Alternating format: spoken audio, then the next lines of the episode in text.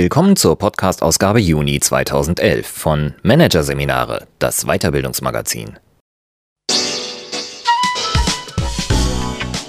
Dieser Podcast wird Ihnen präsentiert von Konkurrenzberater.de. Systematische und professionelle Wettbewerbsanalyse für den Mittelstand. Der Konkurrenzberater hilft mit neuen Tools und systematischem Training für effektiveres Marketing und mehr Umsatz.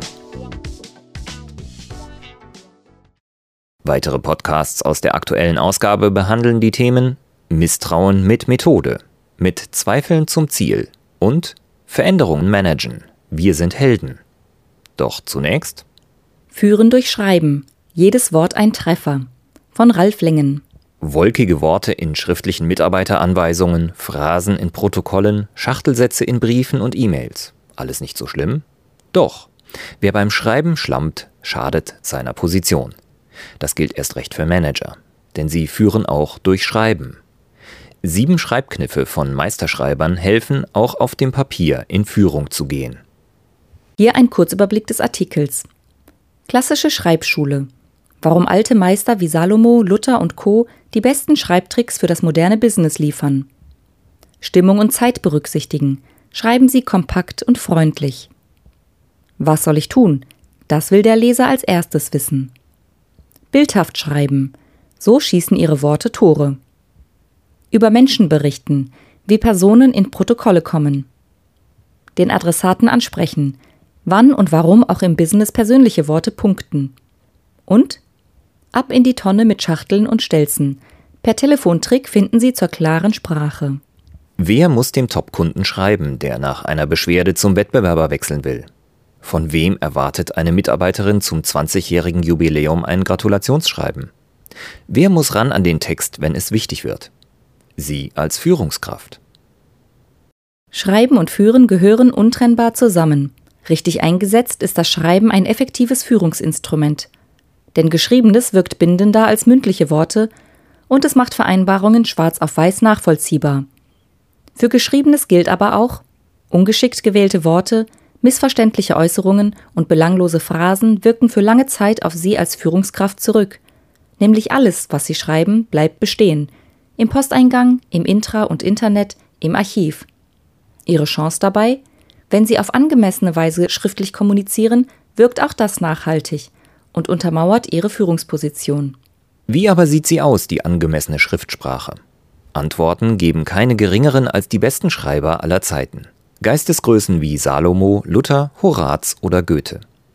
Denn die Meister der Feder sind nicht nur seit Jahrhunderten anerkannt für ihre Schreibkunst, sondern auch für die Kunst, anderen dieses Wissen zu vermitteln. Sieben Schreibtricks von sieben Meistern geben einen Einblick in die wichtigsten Regeln für die schriftliche Kommunikation, unter anderem für E-Mails, Briefe sowie schriftliche Berichte und Notizen.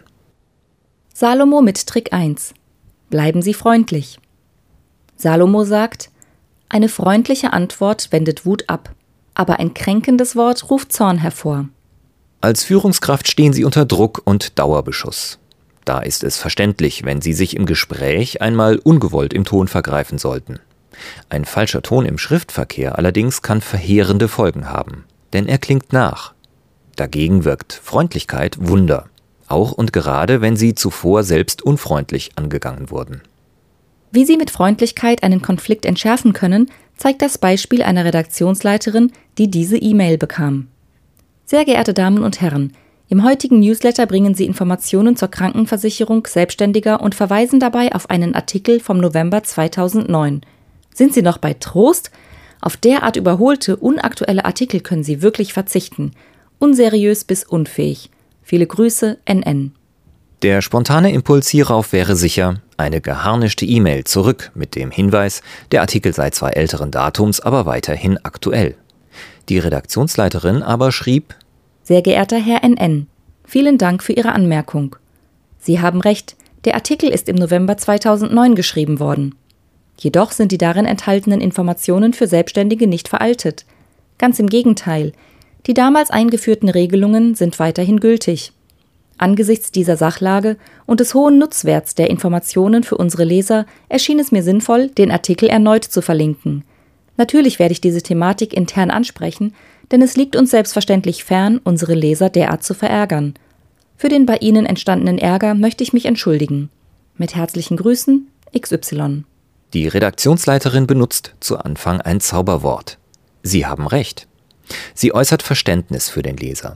Sie entschuldigt sich, obwohl sie es gar nicht nötig hätte. Sie knickt aber nicht ein, sondern erklärt sachlich, warum sie zu Recht dennoch auf den älteren Artikel verlinkt hat. Die Antwort des Lesers NN Sehr geehrte Frau XY, danke für Ihre Antwort. Entschuldigen Sie mein schnelles, etwas zu emotionales Abdrücken des Senden-Icons.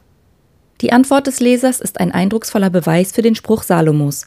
Eine freundliche Antwort wendet Wut ab. Wenn die Redaktionsleiterin hingegen im scharfen Ton geantwortet hätte, wäre der zweite Teil des Salomo-Spruchs zum Tragen gekommen. Ein kränkendes Wort ruft Zorn hervor. Die Sache hätte sich hochgeschaukelt.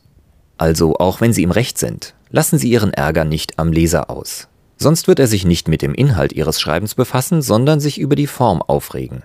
Schreiben Sie nicht sofort los, wenn Sie sauer sind. Warten Sie. Und lassen Sie einen Dritten vor dem Versenden Korrektur lesen.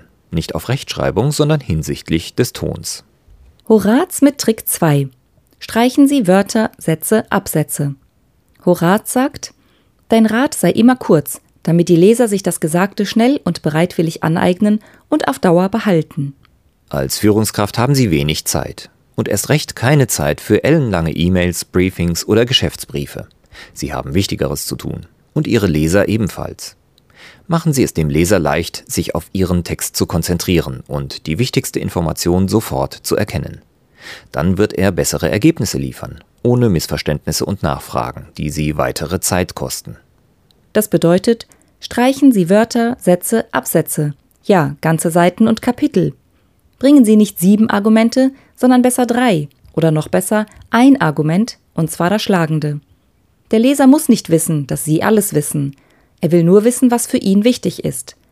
Falls er doch einmal etwas genau wissen will, haben Sie vorgesorgt mit einem Backup, das Sie auf Wunsch nachreichen. Tucholsky mit Trick 3. Starten Sie ohne Umschweife. Tucholsky sagt, fang nie mit dem Anfang an, sondern immer drei Meilen vor dem Anfang. Etwa so.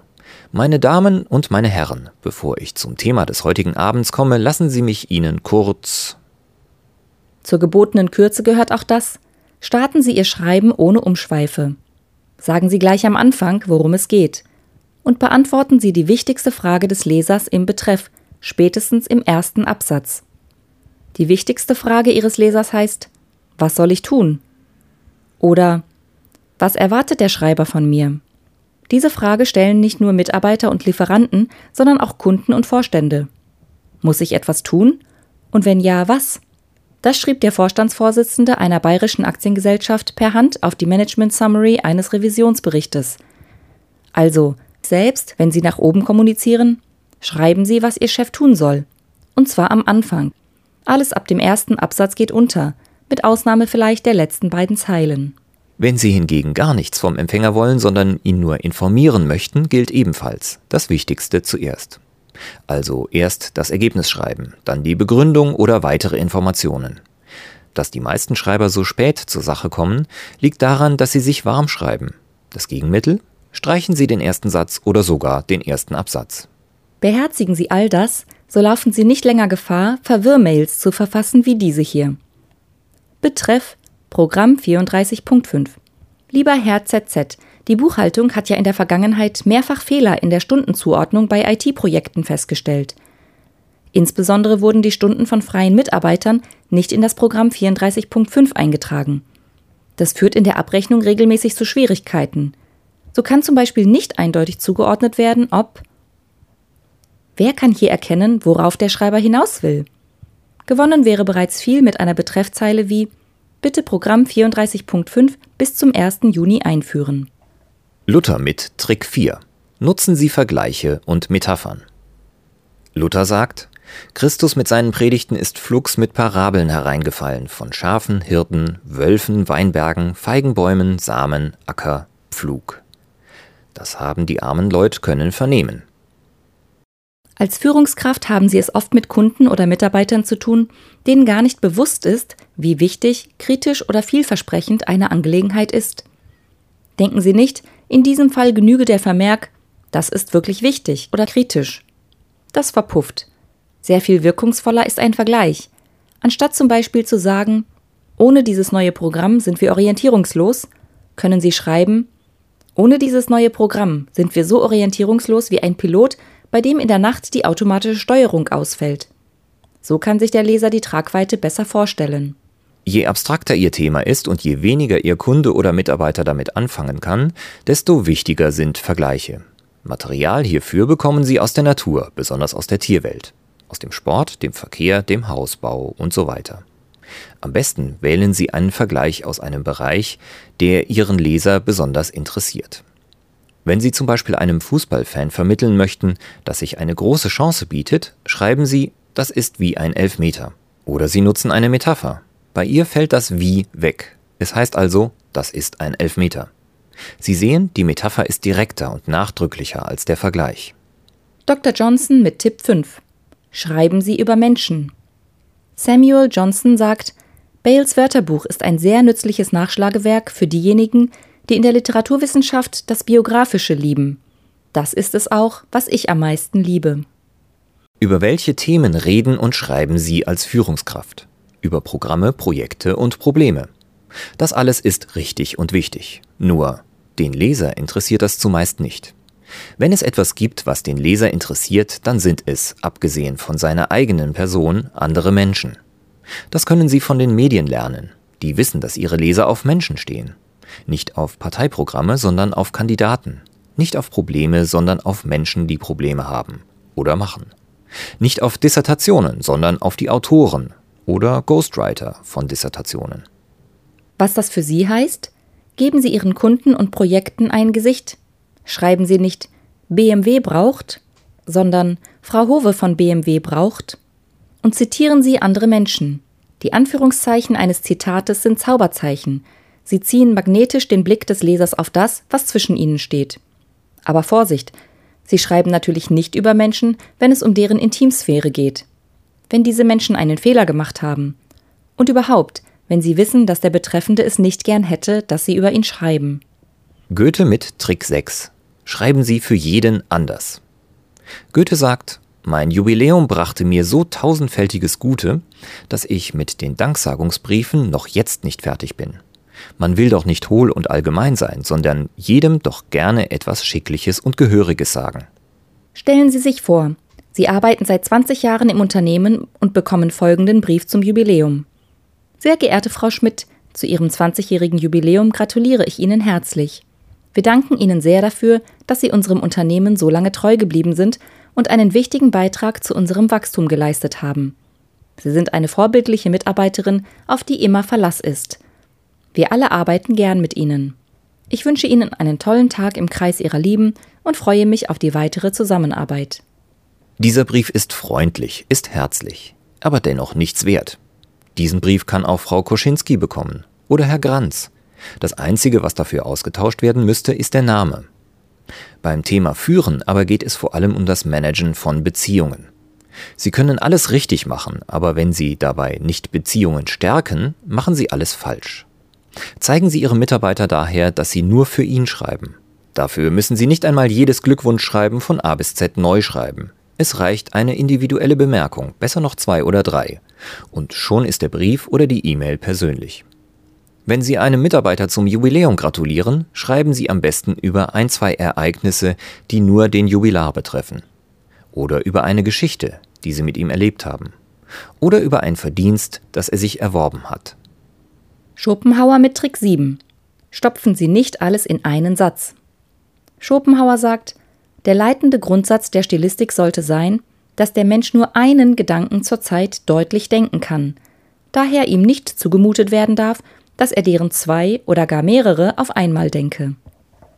Stellen Sie sich einen Schreiber vor. Er ist gerade mitten im Satz. Da fällt ihm ein neuer Gedanke ein. Wohin damit?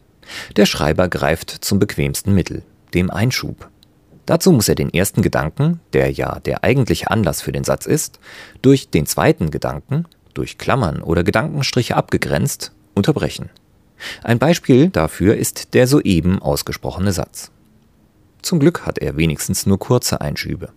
Gewöhnlich sind die Einschübe länger und der Leser weiß nach der zweiten Klammer nicht mehr, was vor der ersten Klammer steht. Halten Sie Ihre Texte so einfach wie möglich. Meiden Sie daher Klammern und Konstruktionen mit zwei Gedankenstrichen. Und verwenden Sie Punkte statt Kommata. Sie vermeiden automatisch Einschübe, wenn Sie nur ein Komma setzen. Zum Schluss der Telefontrick. Schreiben Sie, wie Sie sprechen. Komisch. Sobald wir uns einer Tastatur nähern, werden wir zu Schreibmonstern. Unsere Sprache wird formal und umständlich. Zum Beispiel, sollte es Ihrerseits noch Fragen zu diesem Sachverhalt geben, stehen wir Ihnen gerne zur Verfügung. Hier hilft der Telefontrick. Stellen Sie sich vor, Sie haben Ihren Leser am Telefon und dann sagen Sie ihm den eben genannten Satz. Bitte laut. Peinlich, oder? Wenn Sie nun formulieren wie in einem Telefonat, kommt garantiert etwas Besseres heraus. Zum Beispiel, haben Sie noch Fragen? Rufen Sie mich gerne an. Natürlich sollten Sie nicht zu 100 Prozent schreiben, wie Sie sprechen, denn beim Sprechen machen wir Fehler, die wir beim Schreiben korrigieren können. Doch die Basis Ihrer schriftlichen Kommunikation sollte die gesprochene Sprache sein.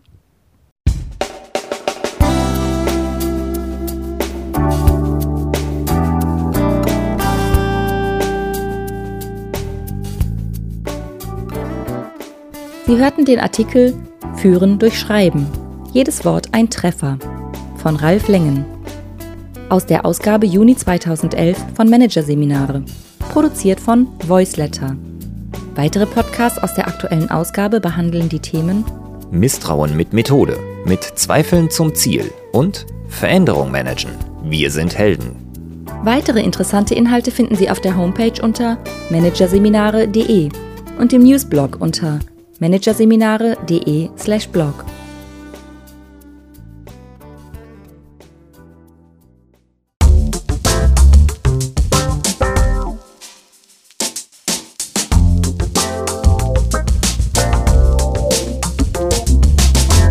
Das war der Podcast von Managerseminare, das Weiterbildungsmagazin, Ausgabe Juni 2011. Dieser Podcast wird Ihnen präsentiert von www.konkurrenzberater.de. Konkurrenzanalyse als Navigationssystem für den Wettbewerb. Übrigens, immer mehr mittelständische Unternehmen investieren in eine professionelle und systematische Wettbewerbsbeobachtung und sind dadurch schneller am Markt, machen mehr Umsatz, kommunizieren klarer. Mehr Informationen Beratungs- und Trainingsangebote zum Thema Konkurrenzanalyse finden Sie unter www.konkurrenzberater.de.